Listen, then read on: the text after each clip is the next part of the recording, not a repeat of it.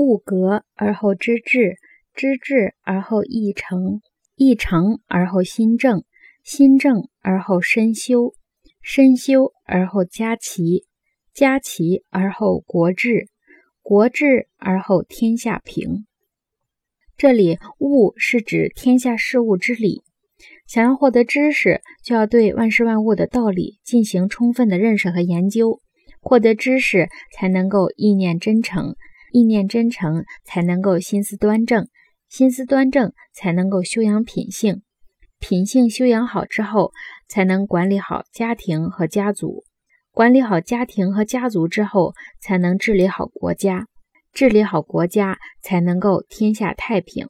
在儒家看来，治国必须要做到修己安人，或修齐治平。人作为历史和道德的存在，想要实现改造社会和化育天地的理想，就要孜孜不断地进行自我审查，并不懈的努力。想要做到这一切，就必须从格物和致知开始做起。